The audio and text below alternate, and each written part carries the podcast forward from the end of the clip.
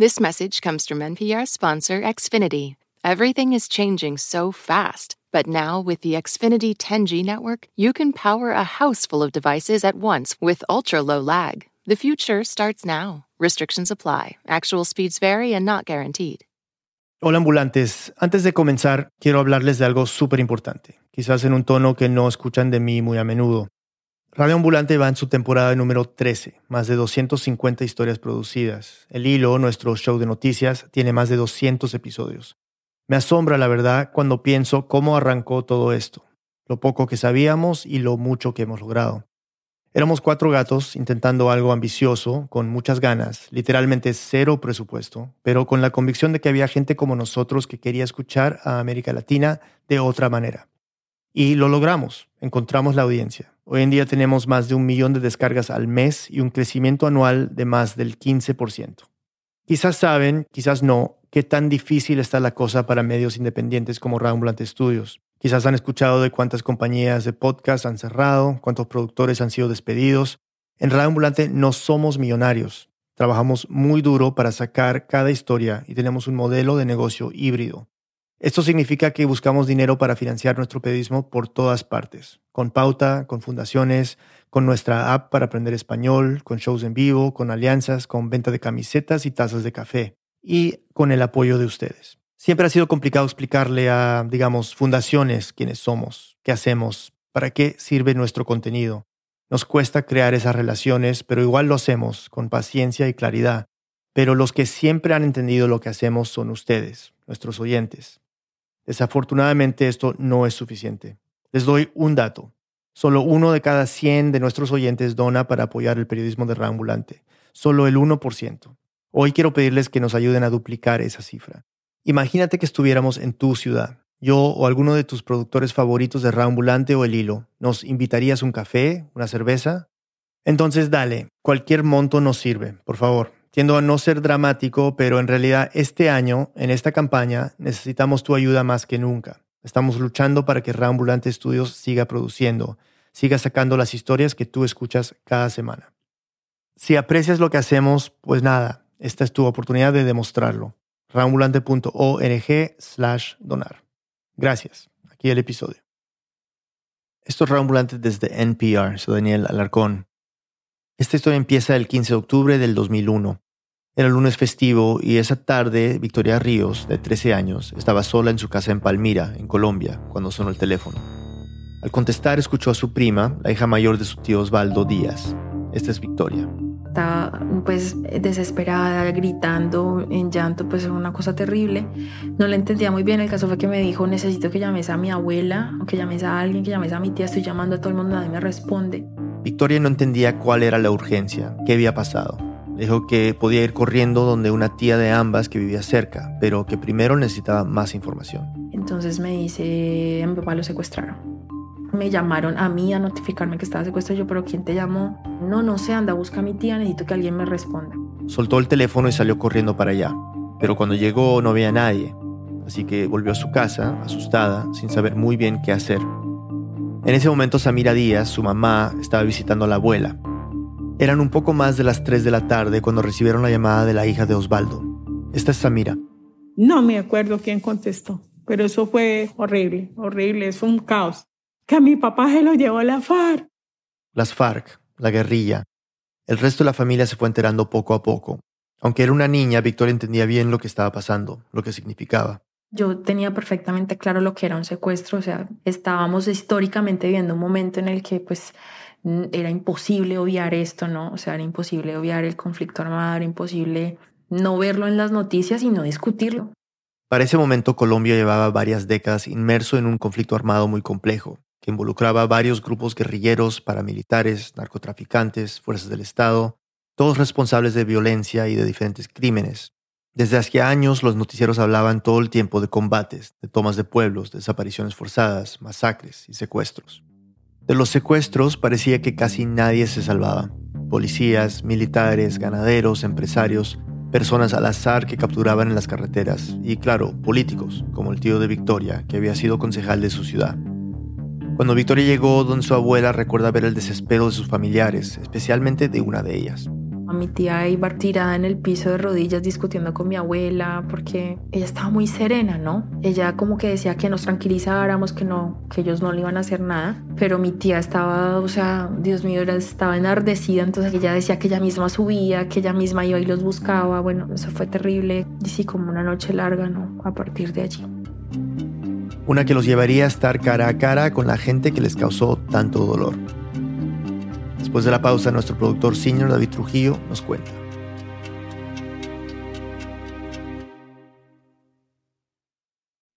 This message comes from NPR sponsor Betterment.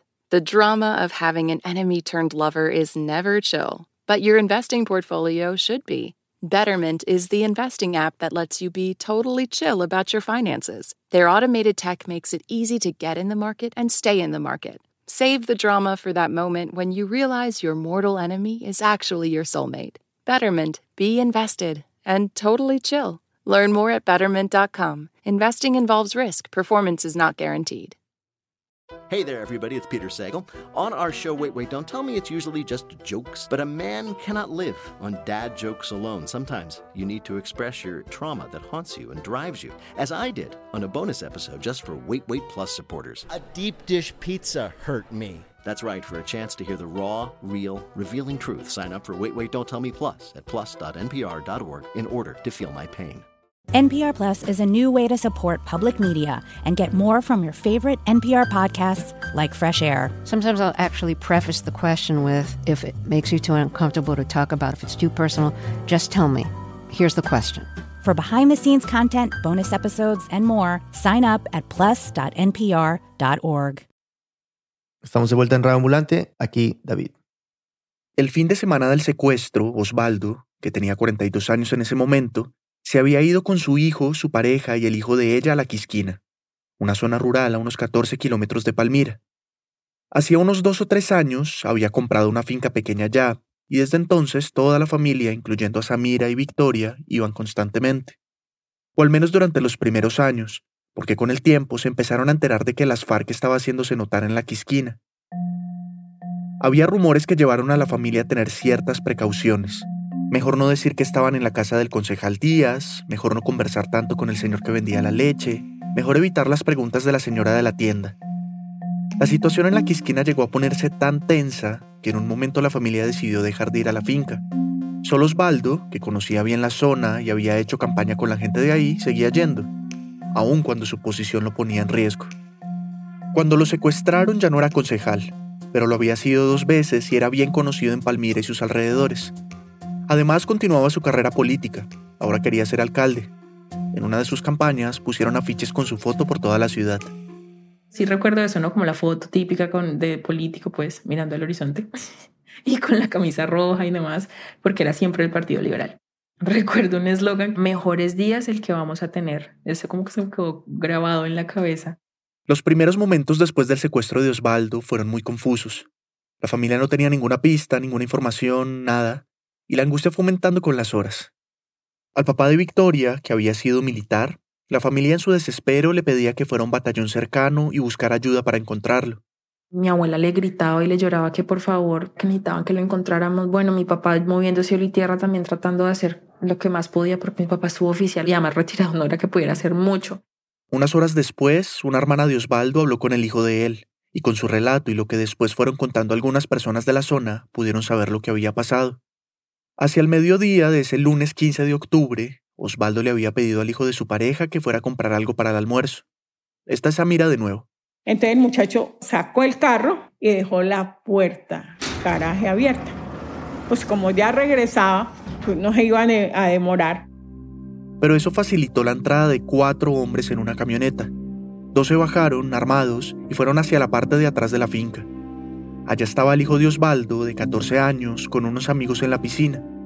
Osvaldo estaba en la cocina abierta, a pocos metros de ahí. Ahí él estaba de espaldas, terminando de hacerles el almuerzo. Entonces, él no se dio cuenta que, que venían. Que venían los hombres armados. Uno de ellos fue por Osvaldo. Al mismo tiempo, el otro sacó a los niños de la piscina, los hizo subir a la casa y los metió en la sala. Pero no cerró bien la puerta y el hijo de Osvaldo pudo ver el momento exacto en que se lo llevaban. Así cogido de, cada uno del brazo al papá. Papá iba con una pantaloneta azul y una camisa roja y en chanclas.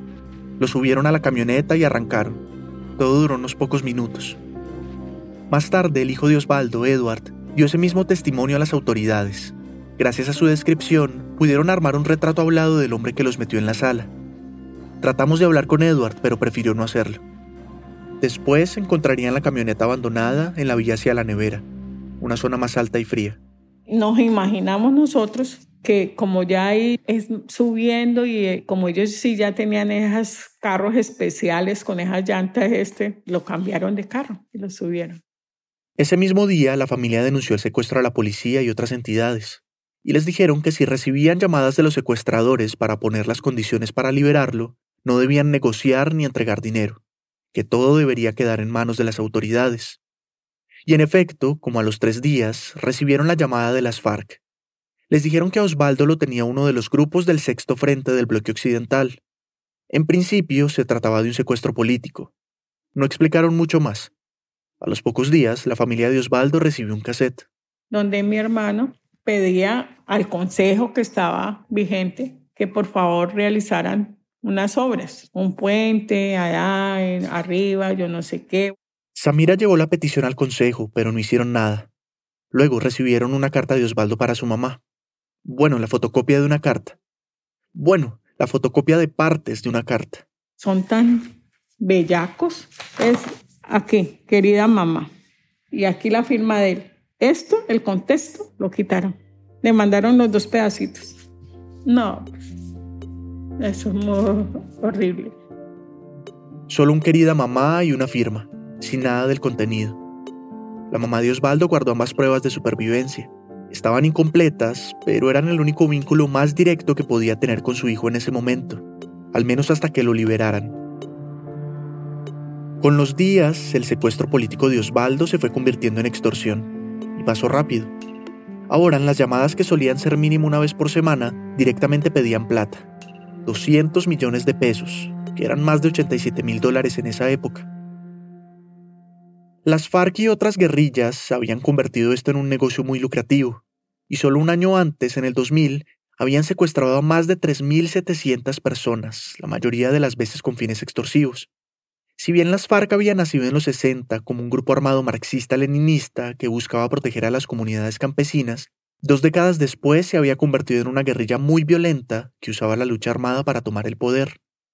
Sus fuentes de dinero fueron cambiando con el tiempo, y para ese momento, las FARC, que ya había roto relaciones con el Partido Comunista Colombiano desde hace unos años, se financiaba además de los secuestros con extorsiones y narcotráfico. Así a la organización le entraba muchísima plata, aunque claramente no todo el mundo podía pagar lo que pedían.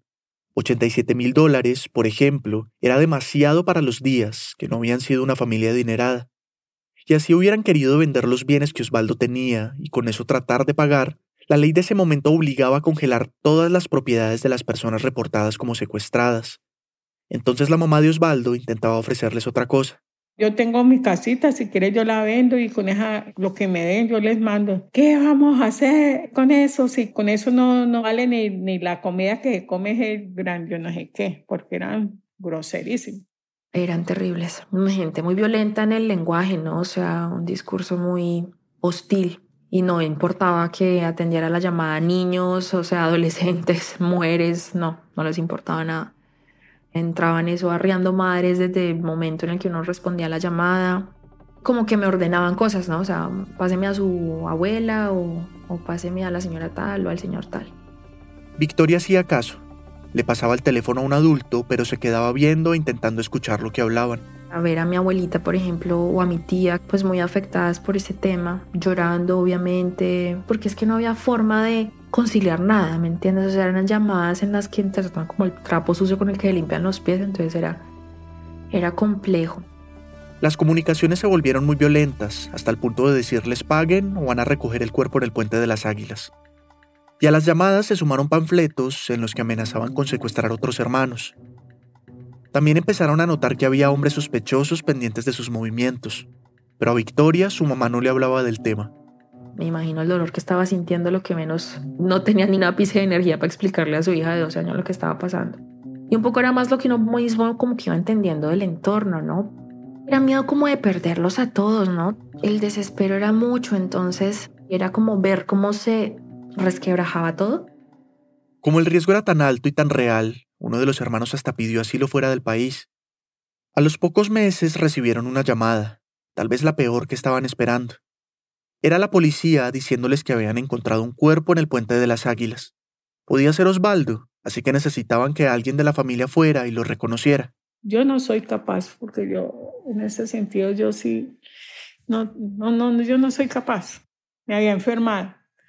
Hicieron todas las pruebas y no, no era. Nunca pudieron identificar ese cuerpo.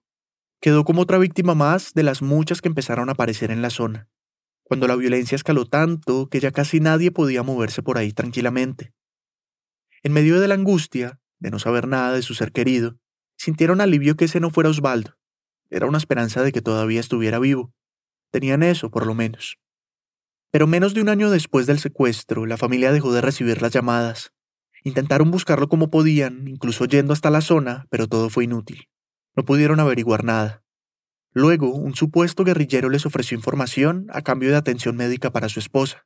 Se le ayudó porque mi hermana Enejo era auditora en el hospital, que la atendieran y nos citó, le dimos remesa, no sé qué, y a los dos días lo mataron.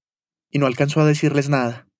La desesperación era tanta que hasta llegaron a pagar lecturas de runas y cartas, regresiones, conversaciones con ángeles. Vea, uno apela a todo, a, esa gente que lee, que el naipe, que el agua, que a todo, uno a todo le pone fe, por Dios, a todo. Pero nada de eso sirvió. La desesperanza de la familia se fue juntando con el odio, un odio que desde siempre habían sentido por las FARC y que solo aumentó con el secuestro. Más que un actor político, los veían como unos criminales, unos matones. Pues fue muy como de, asumirlos como terroristas, ¿no? Los malos eran por supuesto las FARC. Los buenos entonces eran el, ejército, por supuesto, que eran quienes estaban combatiendo, los que eran los malos, que eran los que estaban haciendo el mal, ¿no? Secuestrando, eh, sembrando cultivos ilícitos y demás. Además, yo soy hija de militar, entonces mi papá ya te imaginará lo que piensa acerca de los guerrilleros, Dios mío. Básicamente que había que acabarlos, con armas. Y Victoria compartía esa idea. Claro, los odiaba, era odio puro y duro. En el 2002 hubo elecciones presidenciales. Victoria no tenía edad para votar, pero sus papás y sus tíos sí sabían cuál era su candidato favorito a la presidencia. Compatriotas, acompáñenme, no les fallo. Colombia necesita un gobierno de mano firme contra la corrupción, la politiquería, de mano firme contra la violencia. Álvaro Uribe Vélez. Terminó ganando las elecciones con una gran mayoría, y esa promesa de mano firme contra la violencia la materializaría en una política de gobierno que se conoció como seguridad democrática. Su objetivo fue fortalecer los organismos de seguridad del Estado para combatir a los grupos armados ilegales y derrotarlos militarmente. Eso era exactamente lo que quería la familia de Osvaldo, que los de las FARC pagaran de la peor forma, muchos odios, muchos, muchos, muchísimos. Pues uno decía, sí, ojalá terminen con esta gente. Cuando hacían esos combates y los matan y todo, uno decía, uy, sí. En septiembre finalmente les llegó información de Osvaldo. Había pasado casi un año desde el secuestro y la familia se enteró de que en un noticiero local habían publicado un video de alias Pablo Catatumbo, el comandante en ese momento del sexto frente del bloque occidental de las FARC. Aparecía con unas gafas grandes, uniforme camuflado y en medio de lo que parecía ser un bosque montañoso, hablando de Osvaldo. A ver, lo primero es que nosotros no hemos secuestrado al, señor Osvaldo Díaz, lo hemos retenido. El concejal Osvaldo Díaz, durante todo este tiempo, el señor ha ido acumulando una gran cantidad de delitos de corrupción. En este caso hemos retenido al caballero y le hemos hecho una exigencia, que él debe eh, devolver 200 millones de pesos representados, no para la FARC, representados en medicamentos, representados en ayudas para las juntas comunales. A la familia la indignó que usaran ese eufemismo. Que lo tienen retenido, no secuestrado. También les molestó lo de la corrupción. Victoria sí recuerda que su tío había estado en la cárcel con el alcalde unos años antes por el supuesto mal manejo de un contrato público, pero también recuerda que lo absolvieron y no le abrieron más investigaciones. Pero eso no pareció importarle a las FARC. Si bien en las primeras llamadas telefónicas hablaron de las obras que mencionaba Catatumbo en el video, y también enviaron el cassette pidiéndolas al consejo, el tema pronto desapareció por completo y lo único que querían era plata. En ese video, Catatumbo repitió el mismo mensaje que venían escuchando desde hacía un año. sean conscientes y entreguen esos dineros para la comunidad y salven la vida. Salven la vida de Osvaldo. Esa fue la última información que les dio las FARC. Tanto fue el estrés que causó el secuestro que varios miembros de la familia se empezaron a enfermar. Hubo depresiones, pero también consecuencias físicas. A una hermana se le agudizó la artritis, el otro prácticamente dejó de comer. A Samira se le complicó la diabetes, la hipertensión y hasta le dio una parálisis facial. Como que uno se cuestiona si no he llevado pues como una mala vida, ¿por qué yo pues es merecer este sufrimiento, esta pena, no sé, tener este sufrimiento tan tremendo? Yo creo que eso rompió a las personas nos cambió la vida a todos. Muchas veces descubrí a mi abuelita, por ejemplo, eso, quedarse dormida llorando, escuchando ese cassette en bucle una y otra vez un mensaje que no dura más de dos minutos. A veces la descubres hablando sola y está hablando con él. Le dice mi hijo tal cosa, o sea, le, le habla. Y así fueron pasando los años. Del 2002 al 2006, durante el primer periodo del gobierno de Uribe, los combates entre los militares y las FARC se intensificaron. Para la familia de Osvaldo esto era un avance en el fin del conflicto, estaban convencidos de que la única forma de lograr la libertad de los secuestrados, así pusiera en riesgo la seguridad de Osvaldo, eran los ataques militares. Que era igual la promesa del gobierno Uribe también, ¿no? O sea, lo van a rescatar, él va a volver, la promesa que los vamos a entregar. La que más insistía en esa promesa era Samira. Se volvió muy activa. Iba a marchas, estaba en contacto con las autoridades por si tenían nueva información de su hermano, daba entrevistas a medios, se inscribió en colectivos de víctimas y participaba en cada encuentro que organizaban. En el 2006 la popularidad de Uribe era altísima, y con una reforma constitucional se hizo reelegir. Arrasó con más del 60% de la votación. Por esa época, Victoria empezó a estudiar comunicación social, y aunque el dolor de no saber nada de su tío y el resentimiento con las FARC seguían ahí, poco a poco empezó a ser crítica del gobierno y su política de seguridad democrática. Mi carrera profesional pues me hizo tener una visión distinta del conflicto armado, ¿no? Una de las cosas que más le preocupaba era la desprotección de los derechos humanos. Uno de los ejemplos más claros fue el de los falsos positivos. En 2008 se supo que para cumplir las metas y que los números confirmaran que el gobierno estaba ganando la guerra, el ejército venía asesinando sistemáticamente a civiles y los hacía pasar por guerrilleros muertos en combates. Este fue uno de los casos que más debilitó la imagen del gobierno y de su política estrella para acabar con la violencia. Muchos sectores de la oposición y defensores de derechos humanos insistían en que era necesario buscar otras salidas diferentes a esa guerra, más allá de los combates. Y esa idea también le llamó la atención a Victoria. Entonces de pronto mi visión del conflicto armado, ya propiamente dicho, sacada desde la profundidad de mi casa, o sea, de lo que yo había vivido, el dolor de mi abuela, pues me hacía verlo de otra forma, ¿no? Como que no todo era eso que estaba pasando en mi casa, en mi pueblito, en Palmira. O sea, Colombia no era Palmira, no, o sea, Colombia era muchas Colombias, ¿no? Muchas, muchas ciudades, muchos entornos, muchos contextos. Fue ampliando su visión del conflicto y poco a poco hubo un cambio en la forma en que lo veía no en relación a los altos mandos. Me refiero a entender el guerrillero raso. Esos niños que están siendo reclutados tienen 14 años, no tienen ni idea de lo que están cargando en sus hombros, que es un fusil, no tienen ni idea de nada de la vida, no saben lo que pasa en la ciudad del campesino que le matan los hijos, termina siendo reclutado y es una densidad del conflicto y una cantidad de cosas que van sucediendo que pues eso me hizo comprender que eran también víctimas de pues de un conflicto que los rebasaba, o sea, no tenía nada que ver con ellos realmente.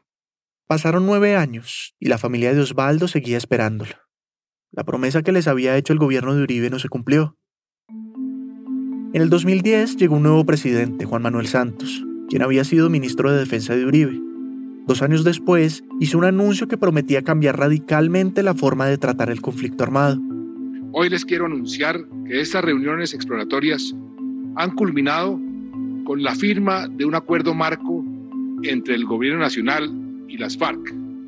Desde hacía seis meses y con mucha discreción, el gobierno venía reuniéndose con las FARC para hablar de la posibilidad de un acuerdo de paz.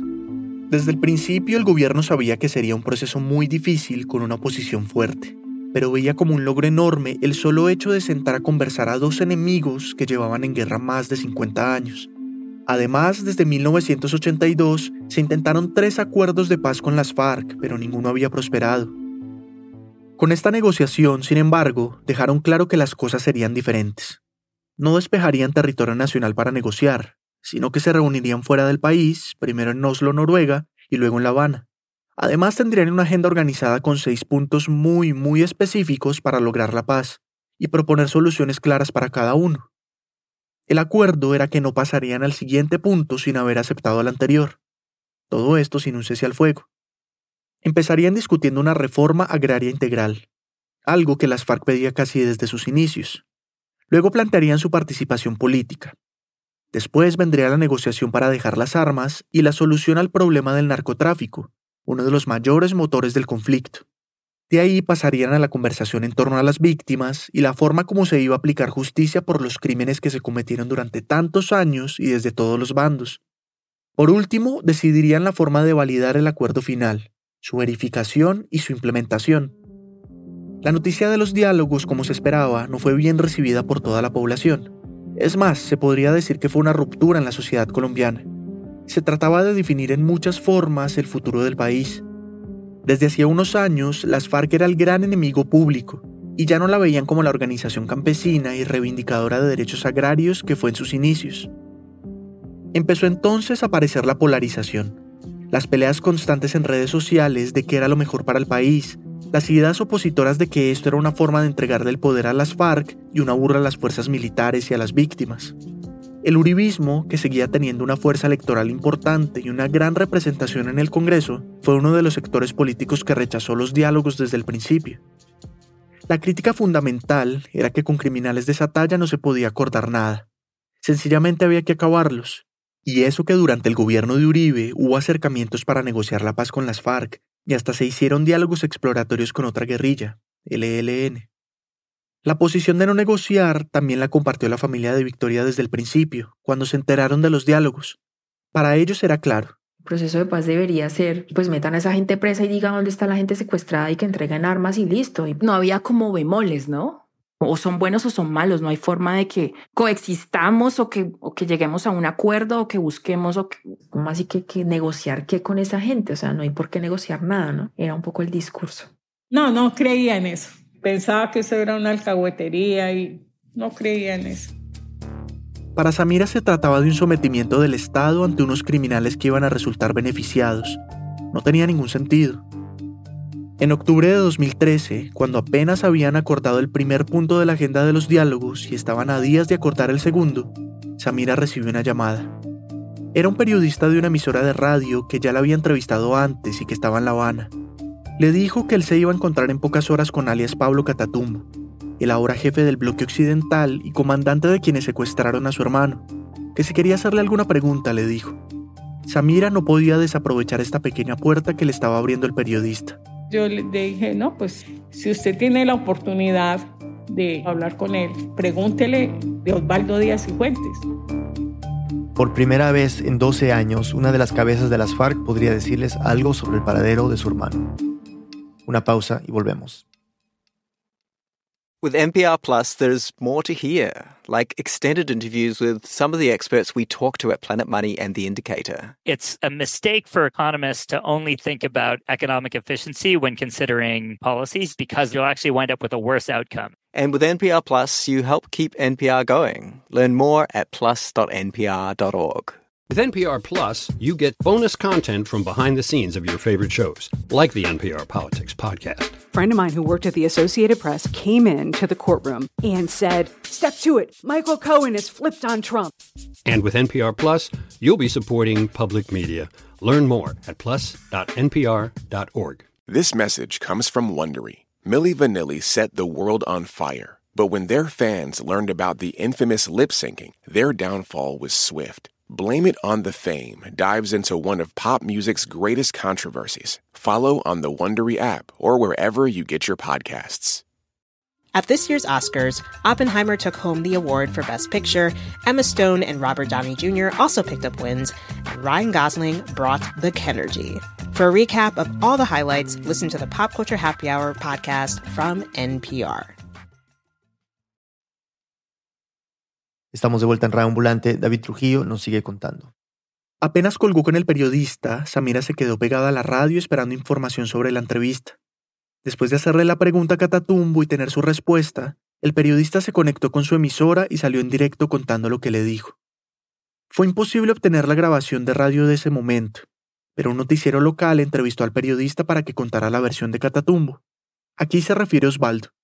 El secuestrado entabló una relación con una de las guerrilleras que estaba custodiándolo y posterior, como a los dos, tres meses, estas dos personas, el exconcejal y la guerrillera, eh, intentaron fugarse del campamento. La versión que dice Pablo Catatumbo es que en, esa, en ese intento de fuga del campamento en donde estaban secuestrados, pues los guardias que salieron en la búsqueda de ellos los asesinaron. Catatumbo no dio más información. Para Samira es difícil poner en palabras lo que sintió en ese momento. Yo no sé cómo me ha dado Dios tanta fortaleza porque es que soy duro, duro, duro, duro, duro. Para Victoria no fue muy diferente. A mí me dio durísimo darme cuenta que estaba en efecto muerto, porque pues en todo caso todos, pues yo creo que uno siempre lo espera, ¿no? Ahora, el hecho mismo de que no hayan entregado nada, solamente está como la declaración de ellos diciendo que sí, que ellos saben que lo mataron, pero que no te entreguen nada, ¿cómo entiendes que en el plano de lo físico esa persona ya no existe? En 2014, Santos fue reelegido en unas votaciones que casi pierde contra el candidato uribista, que prometía suspender los diálogos. A los pocos días de su posesión, el gobierno organizó un grupo de víctimas para que fueran a La Habana a que hablaran directamente con los comandantes de las FARC sobre los puntos a discutir. A pesar de que no estaba de acuerdo con los diálogos, Samira no quería desentenderse del proceso. Intentó por todos lados que la incluyeran en ese grupo, pero no lo logró. Le quedó entonces la sensación de que todo se estaba haciendo a espaldas de la gente y solo les importaban algunas víctimas. Eso, sumado a la noticia de la muerte de Osvaldo, endureció su posición al acuerdo de paz. Habían pasado de ser secuestradores a asesinos, así de simple, y con asesinos no se podía negociar. Como se esperaba, el proceso de paz tuvo muchas dificultades y en varias ocasiones estuvo a punto de suspenderse. El gobierno fue claro desde el principio y dijo que no pararía las operaciones militares contra la guerrilla, por lo que básicamente las negociaciones se hicieron en medio de una guerra. Hubo ataques de ambos bandos, secuestros y bombardeos que pusieron en crisis los diálogos varias veces. Además, algunos sectores políticos, principalmente el uribismo, criticaban constantemente ciertos puntos de los acuerdos. Decían, por ejemplo, que el narcotráfico no podía ser catalogado como delito político, y por lo tanto no era amnistiable. Tampoco les parecía que las cabezas de las FARC tuvieran puestos asegurados en el Congreso, y mucho menos que pagaran sus condenas en lugares especiales de reclusión, con trabajo social y otras actividades, y no en cárceles convencionales. Los negociadores del gobierno intentaban explicar esos puntos y otros más, que las amnistías se tendrían que discutir en el Congreso para hacer una ley al respecto, que se garantizarían solo cinco puestos en el Senado y la Cámara de Representantes durante únicamente dos periodos, que la justicia transicional no era sinónimo de impunidad, sino que le exigía la verdad a los victimarios a cambio de penas alternativas a la cárcel. Esa estrategia ya se había implementado en otros lugares del mundo, como en Sudáfrica, Irlanda del Norte, Argentina y Guatemala. Al final se trataban de mecanismos avalados por acuerdos internacionales para buscar una paz sólida. Después de cuatro años muy tensos, se llegó a un documento final en 2016. En el último punto, aceptaron llevarlo a un plebiscito para que la gente decidiera entre dos opciones, sí o no, aprobar o rechazar el acuerdo de paz. Para ese punto, Victoria tenía claro que su voto era por el sí. Creía que con esto eran altas las probabilidades de que obtuvieran algún tipo de respuesta sobre el caso de su tío. Pues yo sí estaba convencida de que eso nos iba al menos a dar una respuesta, ¿no? O sea, si realmente estaba muerto, si no lo estaba, si era que se había escapado, en qué condiciones había muerto, si estaba muerto, dónde estaba el cuerpo. Eso era una acción reparadora para todos y eso era para mí importante. Pero yo no votaba al sí solamente por mi tío, ¿sabes? Yo votaba al sí porque, porque el conflicto armado colombiano no es solamente el secuestro, son muchas cosas. Entonces historias muy duras, ¿no? No era solamente el tema de la guerrilla, sino también todo lo que estaba involucrado en el conflicto, el campesino, niños, militares, policías, o sea, tanta gente involucrada tratando de salir adelante en un mundo y en un país sumamente desigual. A veces se atrevía a intentar conversarlo con sus papás, pero era muy complejo porque como tengo mi papá es militar, o sea, la mira de mi papá es esa y es inamovible. Yo voy a votar no, no puedo creer que usted vaya a votar sí, bueno. Y la de mi madre en todo caso era de una víctima que no estaba siendo tenida en cuenta en el proceso. Porque Samira, además de que no solo no estaba de acuerdo con las negociaciones, se sentía excluida en ciertos aspectos, como por ejemplo que no la hubieran llevado a La Habana. No, no, no. No, a veces se siente como, como más, eh, como que lo están victimizando más, se siente uno maltratado. Mientras que los guerrilleros obtenían algo, ella quedaba ignorada. Y las críticas que tanto resonaban sobre el acuerdo de paz le fortalecieron la idea de que las FARC iba a controlar el país si éste se aprobaba. Una semana antes del plebiscito, Victoria publicó en su Facebook una reflexión sobre el secuestro de su tío y las razones por las que votaría por el sí. Y bueno, eso, Dios mío, llegaron allí mis tíos, mis primos, que cómo era posible que yo fuera a votar por el sí, que si era que yo no valoraba que mi padre hubiera sido militar y hubiera tenido que darse pues bala con esa gente, que si era que yo no recordaba todo el sufrimiento de mi abuela. No le sorprendió esa reacción. Intentó responder algunos comentarios de forma conciliadora y tratando de explicarle sus razones, pero luego desistió porque así como su mamá, ellos también tenían muy claro que su voto iba a ser por el no. Entonces imagínate cómo iba a entrar yo ahí a tener esa discusión. Siempre salía perdiendo, pero pues en todo caso yo tenía mi postura muy clara. El 2 de octubre de 2016, día del plebiscito, Victoria y Samira salieron de sus casas al puesto de votación creyendo firmemente en su decisión, y al mismo tiempo ambas convencidas de que iba a ganar el sí. Eso era lo que decían las encuestas y los analistas desde hacía meses. Por eso el resultado fue tan sorprendente. Este es el presidente Juan Manuel Santos. Yo los convoqué a que decidieran si respaldaban o no el acuerdo para la terminación del conflicto con las FARC. Y la mayoría, así sea por un estrechísimo margen, ha dicho que no. El resultado fue de poco más del 50% para el no. La diferencia fue de apenas poco más de 53 mil votos. Victoria era una de las millones de colombianas que no podía creer el resultado. Yo lloré mucho, pues una tristeza muy profunda de ver cómo la respuesta de la gente, ¿no? Además, para aquel momento era de tanta polarización que ahora ya no era directamente yo soy de este partido político, yo soy del otro, sino yo quiero la guerra y usted no la quiere, o yo quiero la paz y usted no la quiere. Fue un discurso muy complejo. Y se fue complejizando más con el paso del tiempo. A los pocos días, el gerente de la campaña por el no dijo en una entrevista al periódico La República que los distintos opositores al acuerdo, 30 individuos y 30 empresas, habían unido fuerzas para financiar una campaña que generara, sobre todo, indignación. Lo que querían era que la gente saliera a votar enfurecida. Se usaron distintas estrategias. Una de ellas fue no explicar realmente en qué consistían los acuerdos. Se enfocaron más bien en circular en redes sociales imágenes y mensajes con información engañosa, donde se decía que las FARC tendrían el poder, que el país se iba a convertir en una especie de Venezuela o que la impunidad estaba garantizada. La frase del entrevistado que usaron para titular el artículo fue, el no en el plebiscito ha sido la campaña más barata y efectiva de la historia. Por su parte, los votantes del sí salieron a las calles a pedirle al gobierno y a las FARC que se conservara lo pactado en La Habana, que no volvieran a los enfrentamientos.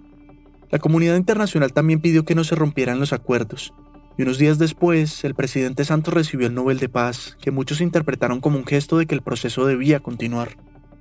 Entonces el gobierno armó una estrategia para seguir adelante. Se reunió con la oposición para hacer varios ajustes a cada punto acordado, como que la reforma agraria integral no afectaría el derecho a la propiedad privada, que aparte de los puestos de las FARC en el Congreso las organizaciones de víctimas también tendrían representación, o que el gobierno no renunciaría a la erradicación forzosa de cultivos ilícitos. Un mes después, ya sin someter ese nuevo documento a un plebiscito, firmaron el acuerdo final. Ahora invitamos a firmar el nuevo acuerdo de paz al señor presidente de la República de Colombia, doctor Juan Manuel Santos Calderón.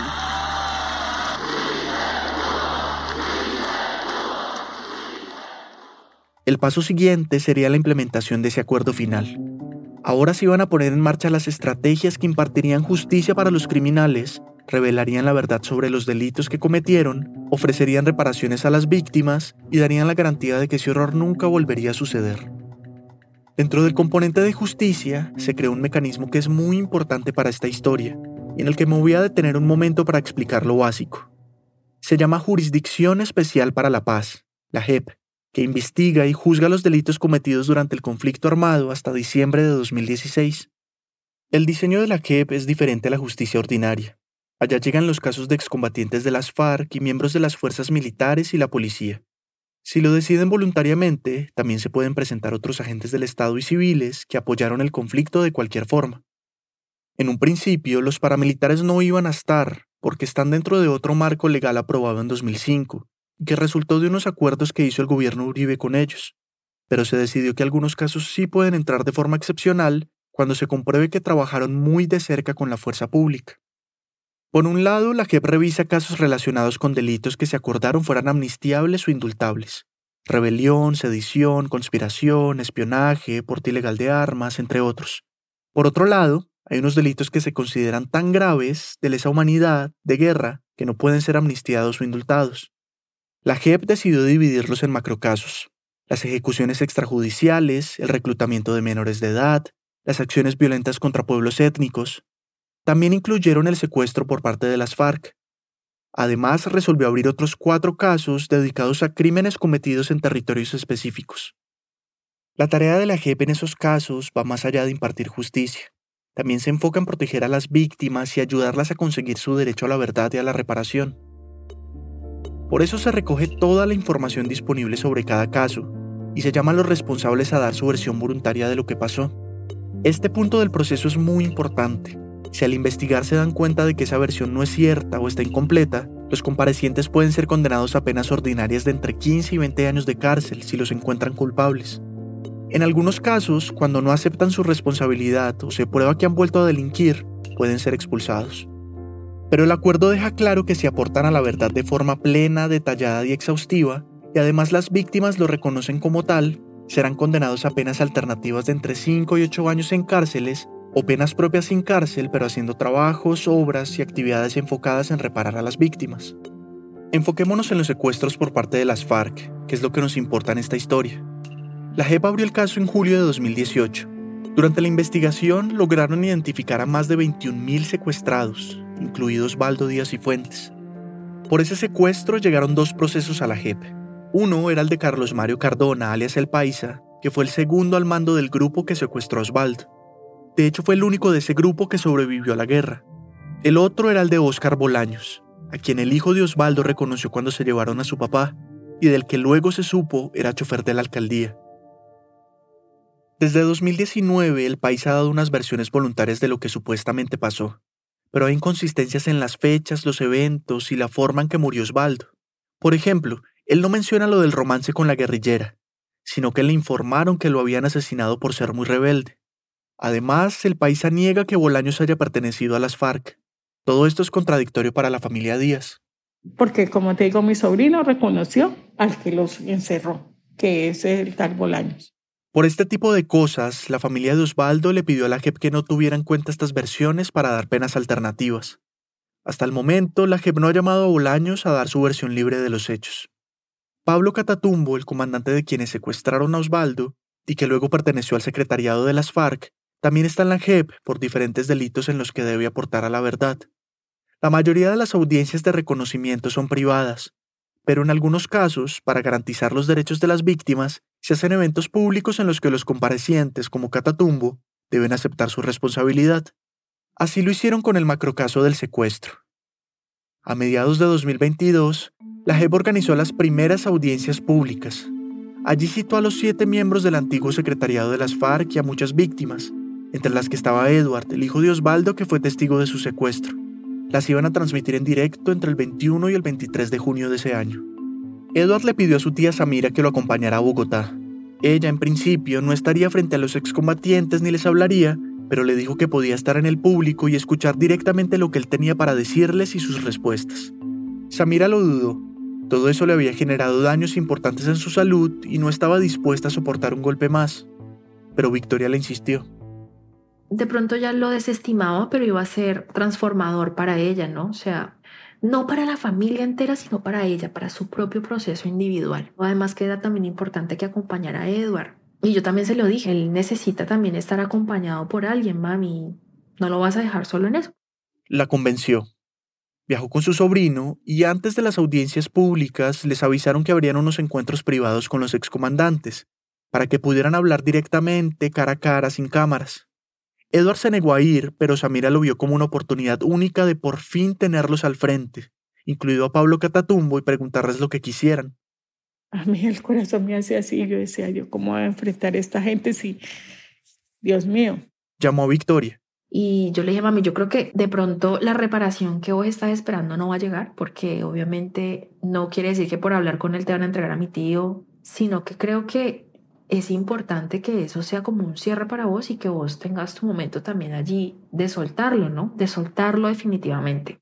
Victoria la animó a que notara todas las preguntas que tuviera y organizara las ideas. Como dónde estaban los restos, porque había reconocido un año después si hacía seis meses supuestamente lo habían matado, quién lo mató, si de verdad fue que se enamoró, o sea, como cosas muy específicas. Y quizás la que más la inquietaba, ¿Por qué lo secuestraron si no hay ninguna prueba de que Osvaldo cometiera esos delitos de los que lo acusó Catatumbo en el video? Y mi mamá tiene una profunda sospecha de pensar que fueron los políticos del momento, ¿no? Que lo mandaron a secuestrar, que ellos realmente lo que hicieron fue un mandado. Ese día llevaron a las víctimas a un salón especial. A cada una la sentaron en una mesa con personas que les iban a dar apoyo emocional y jurídico. La idea era que cada excomandante pasara por algunas mesas para conversar durante unos minutos. Antes de empezar, tuvieron una pequeña charla para aclararles a las víctimas lo que iba a pasar y enfatizar que no estaban obligadas a estar ahí, que podían irse cuando quisieran. Luego hicieron una oración. Cuando estuvieron listas, dejaron entrar a los excomandantes. Samira se fijó en Catatumbo. El descargue de, emociones y de ira y de todo que yo creo que todos sentimos es horrible. Es horrible y yo miro a ese señor con un odio, con una cosa horrible. El primero que se sentó en la mesa de Samira fue Pastor Alape, comandante del bloque Magdalena Medio. No tenía nada que ver con el secuestro específico de Osvaldo, pero estaba ahí para pedir perdón a nombre de las FARC, aceptar los errores que cometieron y reafirmar su compromiso con el proceso de paz. Samira se sorprendió al oírlo. Ese señor, pues yo le vi como la sinceridad, como la humillación, como el remordimiento, como eso como hablaba y lloraba. Luego siguió Rodrigo Londoño, alias Timochenko, el último comandante de toda la organización. También le pidió perdón. Después vino el tercero, el que Samira más esperaba pero al que más temía, Pablo Catatumbo. Él llegó con su abogado, entonces me dijo, yo sí fui el comandante del sexto frente de la FARC, yo no ordené el secuestro de tu hermano, a mí me avisaron de que lo habían secuestrado. Por los supuestos delitos de corrupción. Entonces le dije, ¿ustedes quiénes eran para eso? dijo, no, pues eso eran pues cosas de nosotros para tener como un mejor país, ¿no? Es que Samira lo interrumpió. ¿Se acuerda que usted el septiembre del 2002 esto y esto? Le habló del video que salió en el noticiero y le preguntó insistentemente si a su hermano le habían comprobado alguno de esos delitos. Catatumbo dijo que no. ¿Qué le compraron? No, nada. Entonces le dije yo, señor, espero que usted desenlode el, el nombre de mi hermano y de la familia. Nosotros nunca le hemos robado a nadie, a nadie. Yo tenía muchas ideas y cosas en la cabeza y yo lloraba, y, pero de todas formas, no sé cómo yo sola ahí me desahogué. Yo tenía así el apoyo de la muchacha trabajadora social y ese señor era así como agachado, yo no, no, no, no, no sé. Después de que hablaron del secuestro de Osvaldo, Catatumbo empezó a contarle su historia personal. Tal vez quería justificar todo el horror que causó, despertar empatía, desahogarse, quién sabe. Pero Samira lo escuchó con atención. Empezó a contar cosas que le han pasado a la familia de él cosas horribles. A una hermana se la mandaron despedazada los paramilitares. Mejor dicho, es una familia que ha sufrido muchísimo, muchísimo, muchísimo. Entonces digo yo, este señor de dónde fuerzas y, y esta para, para seguir en esa guerra. Dios mío, bendito. Se horrorizó con las cosas que le estaba contando ese hombre al que tanto odiaba desde hacía dos décadas. Pero el horror también venía de un lugar en el que no había pensado antes, que en este conflicto muchas víctimas se han vuelto victimarios y luego han dejado más y más víctimas. Un ciclo interminable de violencia. No esperaba lo que le pasó. Claro, lo humanicé. Yo le toqué la fibra, yo no sé. Y él a mí también.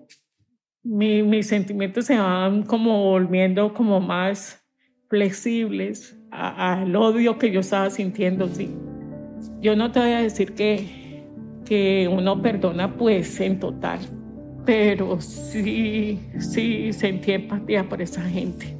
Yo creo que llegamos a un punto de que sin decirnos de perdón o no sé qué, no sé qué, como un entendimiento, porque ellos también en esa lucha han sufrido mucho. Samira se le agotada de esa jornada y lo primero que hizo fue llamar a Victoria. Lloró en el teléfono, me contó como todo, cómo había sido. Y pues no te voy a decir yo que me echo flores por haberle promovido que fuera allá, no, pero yo pienso que pues un poco mi papel lo siento como en el momento como tomando a mi mamá de la mano y llevándola a ir por lo siguiente, que en todo caso era ya soltar. En una cosa muy fuerte y muy dura, por supuesto nadie está dejando de reconocer que eso fue muy denso para mi madre, pero sí pienso que para ella fue transformador. Después de eso, el 22 de junio fue la audiencia pública de reconocimiento. Incluyeron el caso de Osvaldo en la segunda sesión, que se enfocó en secuestros con fines de financiación. La hicieron en un auditorio grande en Bogotá y la transmitieron en directo. En el escenario pusieron tres mesas, una al fondo horizontal donde estaban las magistradas de la JEP. Las otras dos estaban frente a frente. En la de la izquierda estaban las víctimas y a la derecha los siete excomandantes del secretariado. Después de casi siete horas de audiencia y varios bloques en los que otras víctimas contaron sus historias, se desahogaron y les hicieron preguntas a los de las FARC, llegó el turno de Edward, el hijo de Osvaldo, para confrontar a los victimarios. Continuamos entonces con el señor Edward Osvaldo Díaz, él es hijo del exconcejal Osvaldo Díaz. Desde una de las sillas del auditorio, en medio de muchos otros asistentes, Samir y la mamá de Edward lo acompañaban. Arrancó pidiéndole a uno de los de las FARC que no se durmiera. Antes que nada, quería hacerle un llamado de atención al señor Milton. Yo no creo que aquí a este, recinto, a este recinto se pueda venir a dormir, para que tengas en cuenta. Después de presentarse, Edward contó cómo vivió el secuestro. Mi padre fue secuestrado en mi presencia, cuando yo era un niño de 14 años de edad. Ahora tengo 34 años. Nosotros estábamos en una situación de indefensión. Mientras hablaba, al fondo, en una pantalla, proyectaban fotos suyas de niño con Osvaldo. Edward continuó diciendo que aunque Catatumbo reconoció que habían matado a su papá durante el secuestro, nunca aclaró dónde estaban sus restos ni al cuánto tiempo lo habían asesinado. Necesitamos aclarar eso porque tenemos sospechas de que ellos decían que lo tenían cuando ya lo habían asesinado. Luego volvió a la pregunta que tantas veces se ha hecho la familia de Osvaldo y que seguramente no pararán de hacerla. ¿Por qué lo secuestraron? Mi papá no era un hombre adinerado. Mi papá era un buen hombre y era el mejor papá del mundo. Mi papá no era corrupto. Él no merecía que lo secuestraran y lo desaparecieran. Yo no merecía pasar por esto y mi familia tampoco. Y así mi papá hubiera sido mala persona, que no lo era, nadie merece que lo secuestre, nadie merece eso ni siquiera ustedes, porque son seres humanos. Continuó diciendo que esa decisión de secuestrar a su papá lo único que produjo fue sufrimiento, y también les habló a todos como organización. Ustedes eran un grupo terrorista, un ejército ilegal. Ustedes no eran la ley. Ustedes no debieron ni de existir. Las FARC como organización no debieron existir. Ustedes todo lo hicieron mal, no hicieron nada bien. Ustedes han sido el cáncer de Colombia. Ustedes son un cáncer. En ese momento, Victoria estaba con su abuela en Palmira viendo la intervención de Edward. Aunque era evidente que no pretendía reconciliarse con sus victimarios, no la sorprendió. Yo entendía su dolor y entendía perfectamente el abordaje que le estaba dando, pues porque era su manera de transitar sus cosas y eso también está perfecto, no nadie puede venir a decirle eso está bien o mal. Tanto Victoria como su abuela lloraban mientras oían a Edward hablar. A su abuela también la conmovió mucho verlo. Claro, ella reconociendo a su hijo en los ademanes, en la forma en la que mueve las manos, el timbre de la voz, la forma con la, con la que gesticula, ¿no? Lo tuvimos que quitar porque mi abuelita no fue capaz de verlo todo. Victoria siguió viendo en el celular y Edward insistió en que el trauma no se puede curar con nada. Nada puede reparar esta cicatriz que nosotros como víctimas tenemos en nuestros corazones. Nada, absolutamente nada. Luego les hizo unas preguntas parecidas a las de Samira. ¿Quiénes lo hicieron? ¿Hubo políticos involucrados? ¿Cómo participó Oscar Bolaños? Al final leyó una oración y remató con esto. Ustedes van a pagar. Ustedes van a pagar. Luego de la intervención de Edward, las magistradas les dieron la palabra a los victimarios para reconocer su culpa ante las víctimas. Después de tantos años de intentos fallidos de paz, esa escena aún parecía imposible que los antiguos comandantes de un grupo armado tan violento y tan poderoso estuvieran ahí. Antes solo aparecían en videos amenazando con armas y uniformes camuflados en medio de la selva, diciendo que iban a secuestrar más, a poner más bombas, a tomar más poblaciones, a sabotear alguna votación, pero ahora estaban sentados, vestidos de civil y mucho más viejos. Catatumbo fue el cuarto que habló, y fue el encargado de aportar a la verdad en el caso de Osvaldo Díaz. Le doy la palabra al señor Pablo Catatumbo Torres. Bueno, buenas tardes a todas, a todos. Un saludo muy especial de reconocimiento y de respeto a las víctimas. Empezó reconociendo el delito. Hago presencia aquí en este acto de reconocimiento para asumir mi responsabilidad pública y libremente frente a crímenes de privación de la libertad aceptó que los secuestros fueron uno de los delitos más graves que cometieron durante el conflicto. El secuestro se hizo masivo. El secuestro causó dolores, daños, fracturas. Y no solo victimiza a la persona secuestrada, sino también a sus seres queridos. Aunque lo hicieron como una forma de financiar la organización, con la excusa de que los más poderosos aportaran a la causa, tenía que reconocer que la mayoría de personas que secuestraron con fines económicos no tenían cómo pagar esa extorsión. Si se pensaba era afectar a los, a los ricos de verdad, a los poderosos, a lo que llamábamos en aquella época la oligarquía, pues no lo hicimos. Pero sí afectamos compatriotas, gente humilde, campesina o pequeños productores que no eran los responsables de la guerra. En ese momento pasó al caso de Osvaldo y le habló directamente a Edward. Como comandante de sus captores, reconoció la responsabilidad en su secuestro, asesinato y desaparición, y repitió lo que ya había dicho en otras ocasiones, que sus subalternos le informaron que lo habían retenido por corrupto y que tiempo después, sin especificar cuánto, le reportaron que lo habían matado. Aceptó que hay contradicciones, que todavía quedan preguntas, y que precisamente por eso entendía la rabia de Edward, pero dijo que él no podía dar más información porque no la tenía. Según explicó, todo lo supo a través de relatos de terceros, y como ya sabemos, de ese grupo solo queda una persona viva, el paisa, que tampoco estuvo presente en la muerte de Osvaldo.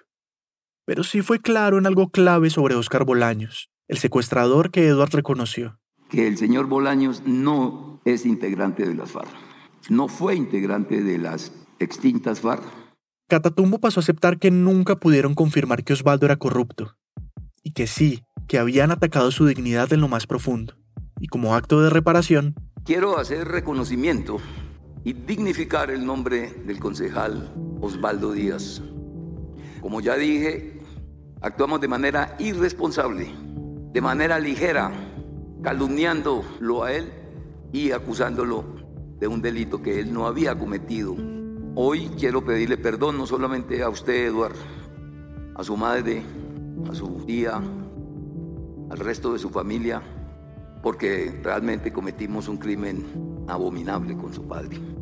Tiene todo el derecho en, en pensar lo que ha expresado y espero que no solamente usted y su familia, sino Colombia perdone los crímenes que cometimos relacionados con los secuestros. Por último, les pidió a sus antiguos compañeros que no estaban ahí que ayudaran a aliviar el dolor de las víctimas, que no le tuvieran miedo a la verdad porque el proceso de paz lo necesitaba. Y se comprometió a algo. Contribuiré en todo lo que de mí dependa para que este crimen del concejal Osvaldo Díaz pueda ser esclarecido en su totalidad. Eso quería decir, señora magistrada, y muchas gracias. Muchas gracias. Yo creo que en este momento todos necesitamos una pausa. Ha sido muy intenso. Eh... Samira volvió a su casa, en Palmira. No puede decir que se sienta reparada del todo. Tal vez, como su sobrino Edward, nunca logre sentirse así. El daño ya está hecho y nunca uno se repara de, ese dolor tan grande que, que le, le causan a uno. Nunca. No es por dinero ni daño físico, sino un daño emocional pero quizás hay una señal evidente de que hubo un cambio en ella. Le pregunté si ahora votaría diferente en el plebiscito. Y después de todo esto, ¿usted cree que cambiaría su voto? Sí, pues puede que sí, porque sirvió mucho el encuentro con estas personas para pues yo entender de que en realidad son cosas que se necesitan a ver si de pronto que el país salga de tanta violencia, tanta cosa. Dios quiera que así sea, ¿no? A ver si de pronto las próximas generaciones puedan evitar sentir un dolor como el suyo. La unidad de búsqueda de personas dadas por desaparecidas, que también surgió con los acuerdos de paz, continúa buscando los restos de Osvaldo Hasta el momento sigue sin aclararse qué relación tenía Oscar Bolaños, el secuestrador que Edward reconoció, con las FARC. Aún no ha dado su versión voluntaria de lo que pasó. A la fecha solo han empezado dos juicios ante el Tribunal de Paz de la JEP, y son por no reconocimiento de verdad. Ninguno de los comparecientes es excombatiente de las FARC. David Trujillo es productor senior de Raambulante y vive en Bogotá. Esta historia fue editada por Camila Segura y Luis Fernando Vargas. Bruno Celsa hizo el fact-checking. El diseño de sonidos de Andrés Aspiri y Ana Tuirán con música original de Ana. El resto del equipo de Raambulante incluye a Paola Aleán, Lisette Arevalo, Pablo Argüelles, Adriana Bernal, Taneris Casasus, Diego Corso, Emilia Herbeta, Remy Lozano, Selene Mazón, Juan David Naranjo, Ana Pais, Melissa Rabanales, Natalia Ramírez, Natalia Sánchez Loaiza, Barbara Sawhill y Elsa Liliana Ulloa. Carolina Guerreros, la CEO. Raambulante es un podcast de Raambulante Studios, se produce y se mezcla en el programa Hindenburg Pro. Raambulante cuenta las historias de América Latina, soy Daniel Alarcón. Gracias por escuchar.